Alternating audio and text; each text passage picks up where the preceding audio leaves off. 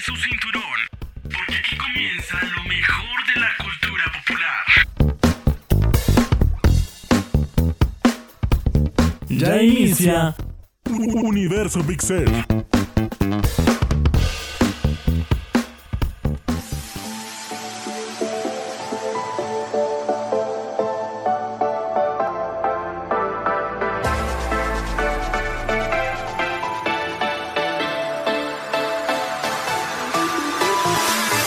Hola a todos, yo soy Cristian Muñoz y aquí comienza Universo Pixel, el espacio de información y entretenimiento que lo lleva a conocer mucho más sobre la cultura pop. Para empezar, quiero pedir disculpas por el tiempo que me ha tomado traer este último episodio de esta trilogía de historia de los videojuegos. Por segunda parte, también me disculpo por el hecho de la cantidad de tiempo que me ha tomado generar contenido para las páginas de Instagram, Twitter y Facebook. Sin más preámbulos y con muchas ganas de que este año esté lleno de nuevos capítulos de este podcast, empezamos con...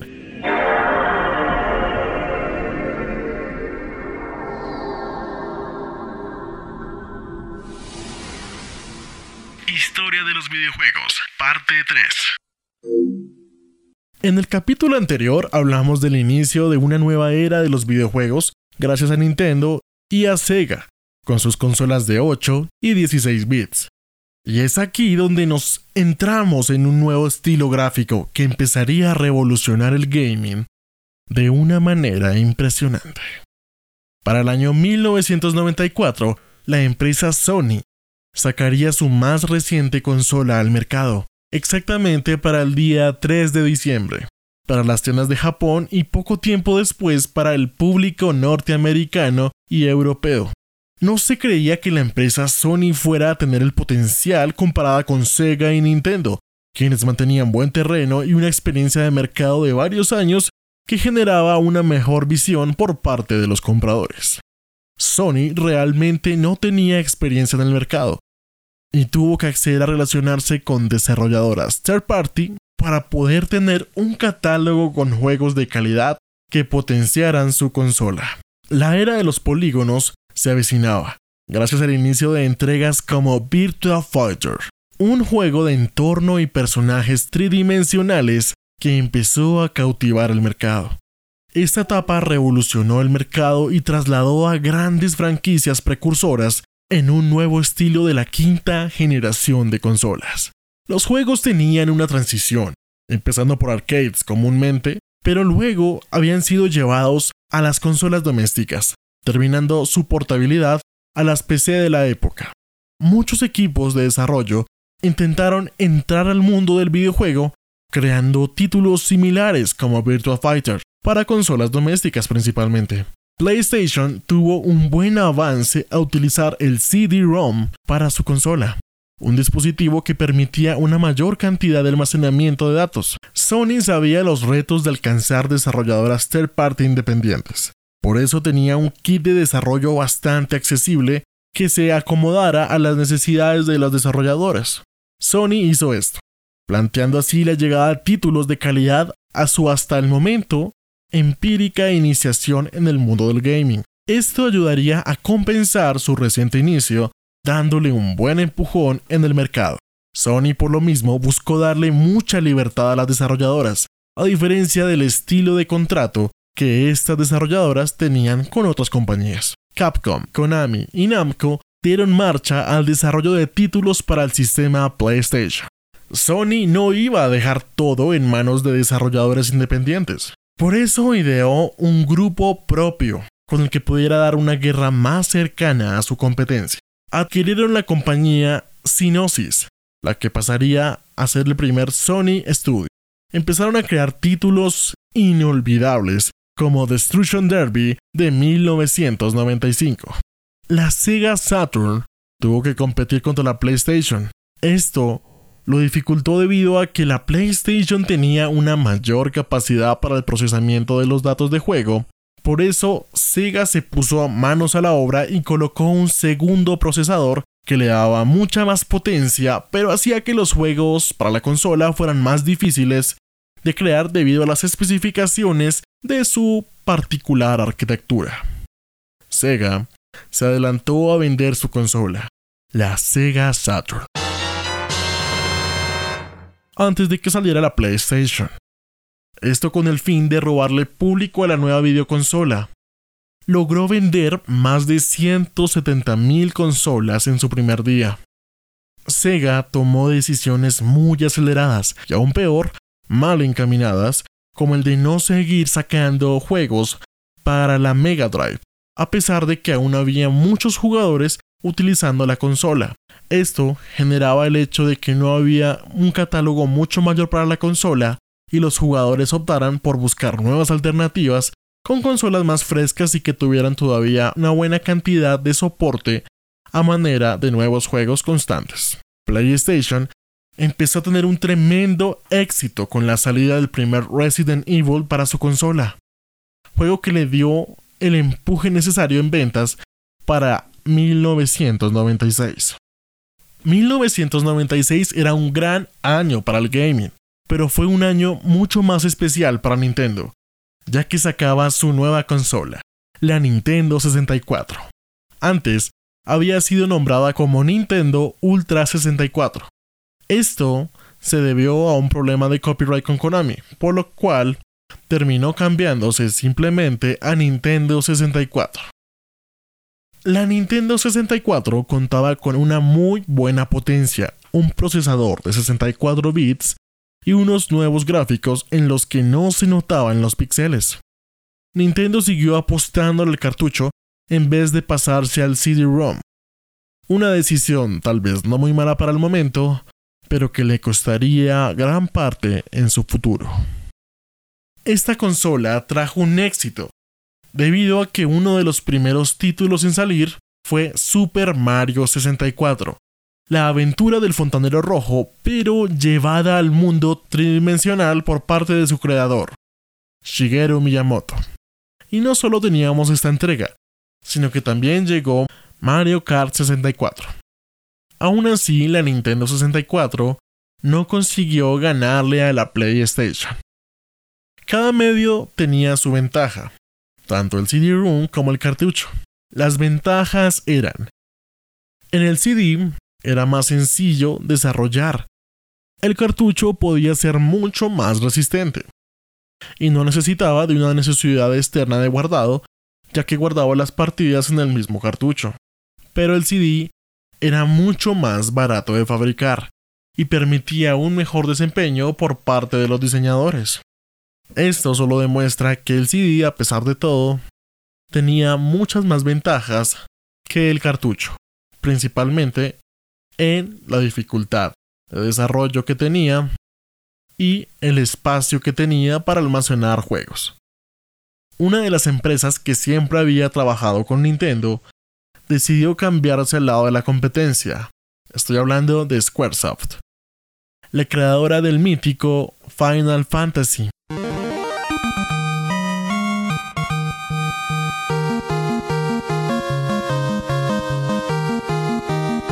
Squaresoft había creado cada uno de sus juegos para las consolas de Nintendo, pero al llegar a la creación de Final Fantasy VII, uno de los mejores, si no el mejor de la franquicia, hubo problemas para adaptarlo a Nintendo 64, ya que el cartucho no disponía del espacio suficiente para albergar las partidas y sus puntos de guardado. Es por esto que Squaresoft decidió cambiarse a la PlayStation para poder lanzar esta entrega, la primera entrega en tres dimensiones de la saga Final Fantasy. Gracias a esta franquicia creada por Hironobu Sakaguchi, PlayStation se popularizó aún más y empezó a tomar mucho terreno en todo el mercado. Nintendo no se iba a dejar ganar a pesar de las limitaciones que tenían sus cartuchos. Tuvo éxitos como The Legend of Zelda o Ocarina of Time, o su hermano medio emo The Legend of Zelda Majora's Mask. También tuvo éxitos como Banjo-Kazooie, entre otros juegos que popularizaron la Nintendo 64, como el mítico GoldenEye 007. PlayStation siguió creciendo su catálogo y le dio pie para que muchas sagas siguieran creciendo en sus consolas. Mientras tanto, Nintendo en 1998 empezaría a fabricar la Game Boy Advance. Pero el proyecto tuvo muchos retrasos, así que para evitar contratiempos, se sacó al mercado la Game Boy Color, un éxito total. Esta era compatible con su antecesora, la Game Boy original o la Game Boy clásica. Los juegos de la Game Boy clásica se podían jugar en esta Game Boy, y además aparecían con color. Sega con la Saturn había perdido la batalla pero tenía entre sus manos un proyecto para resurgir. Para 1998, se adelantó a su competencia con una consola de sexta generación llamada la Sega Dreamcast. Para el 2000, Sony sacó su nueva consola, la PlayStation 2, que pasó a ser hasta hoy la consola más vendida en todo el mundo con más de 155 millones de unidades vendidas. Esta consola contó con buenos títulos, como Silent Hill, Ratchet Clank, Grand Theft Auto, Need for Speed, entre otros muchos títulos famosos de la consola. Para el 2001, Microsoft decidió apostarle al mundo del videojuego. Fue así como sacó al mercado la Xbox, que lanzó con un juego llamado Halo Combat Evolved. ¿Les suena conocido? Díselo al Covenant. Este juego fue una revolución para su momento y realmente generó una gran aceptación por parte de los gamers.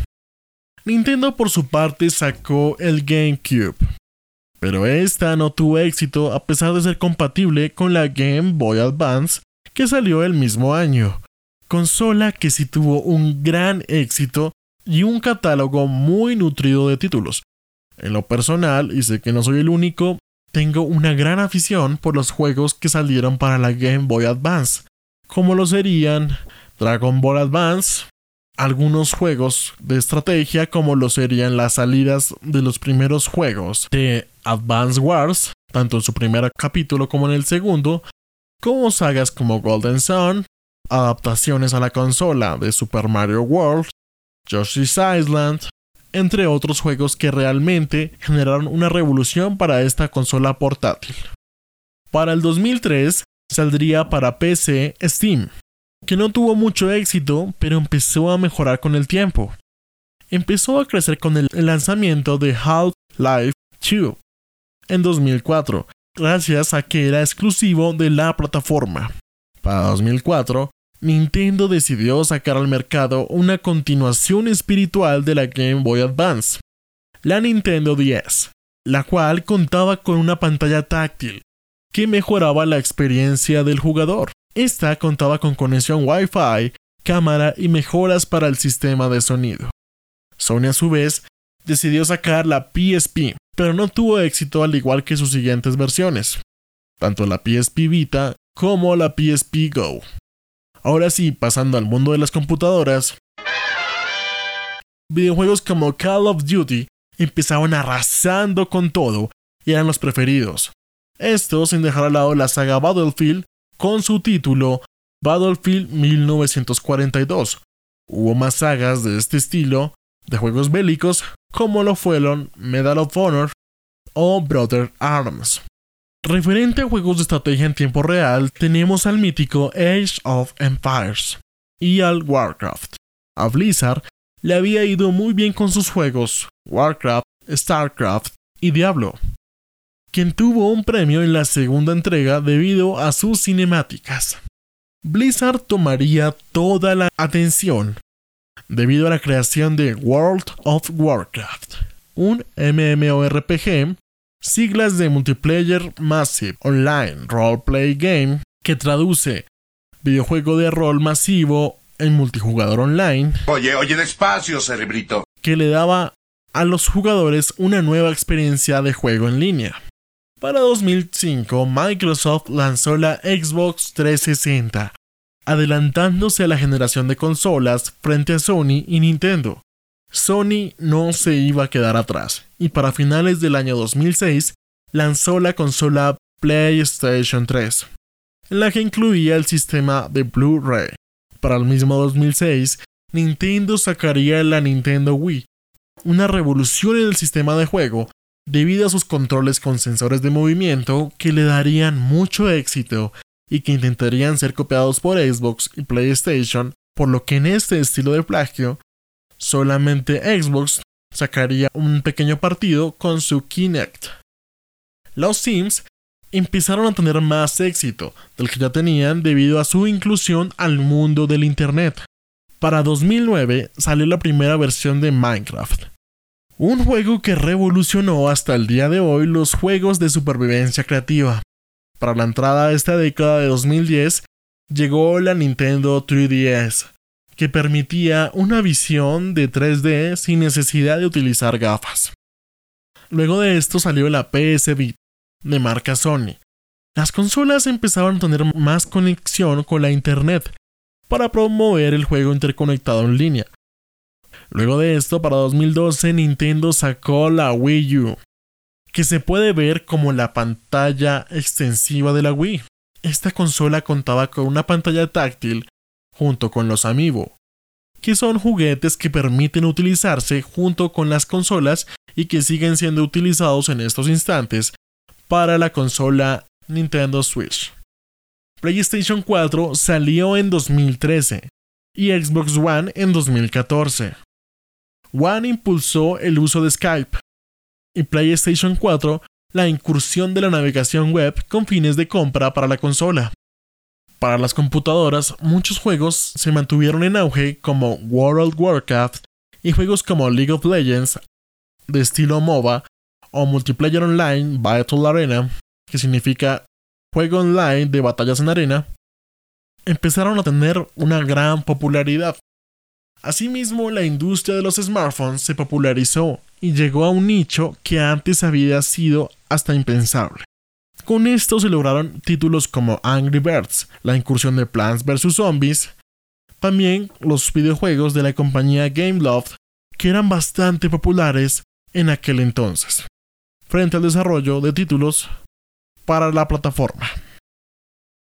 La industria de realidad virtual empezaba a crecer y Nintendo, a pesar de la caída que le generó la Wii U, ya que Wii U fue una de las decepciones de Nintendo debido a que el público no esperaba prácticamente un periférico de la Wii.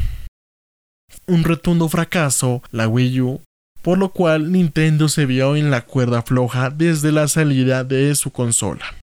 Nintendo pensó darlo todo en su último intento, de regresar a tomarte el terreno que había ganado por años, y acertó de forma magistral con la salida de la Nintendo Switch, que salió en el año 2017, siendo una consola híbrida entre las consolas de sobremesa y portátil.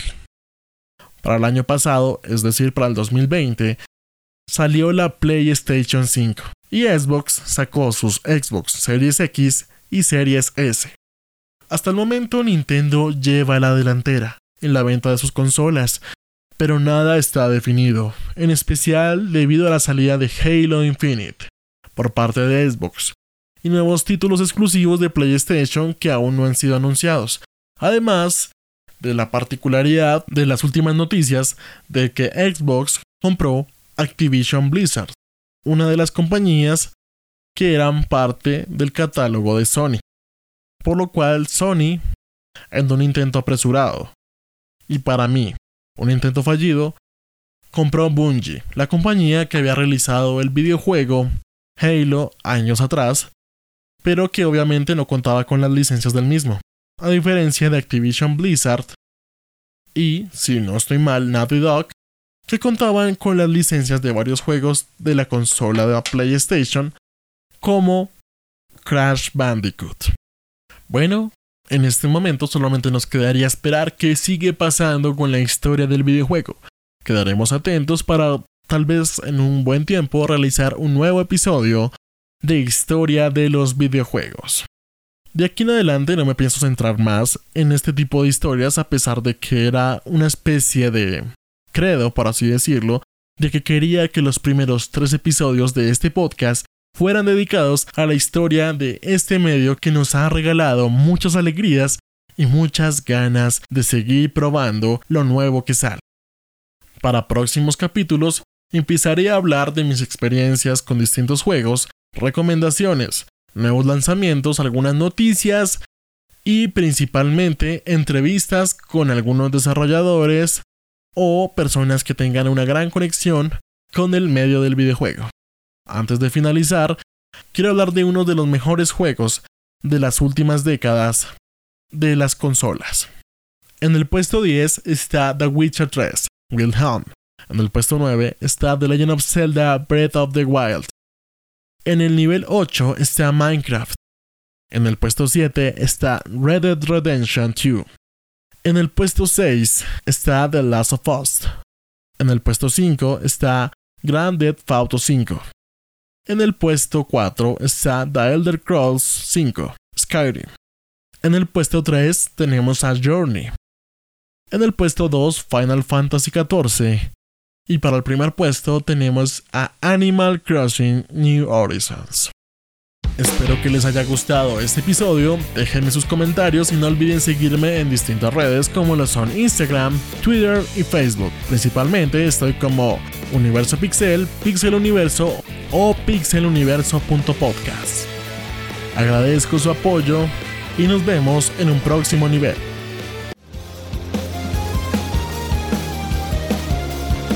El tiempo no se detiene. Y nuestra curiosidad tampoco. Es- escúchenos la próxima semana aquí en Universo Pixel.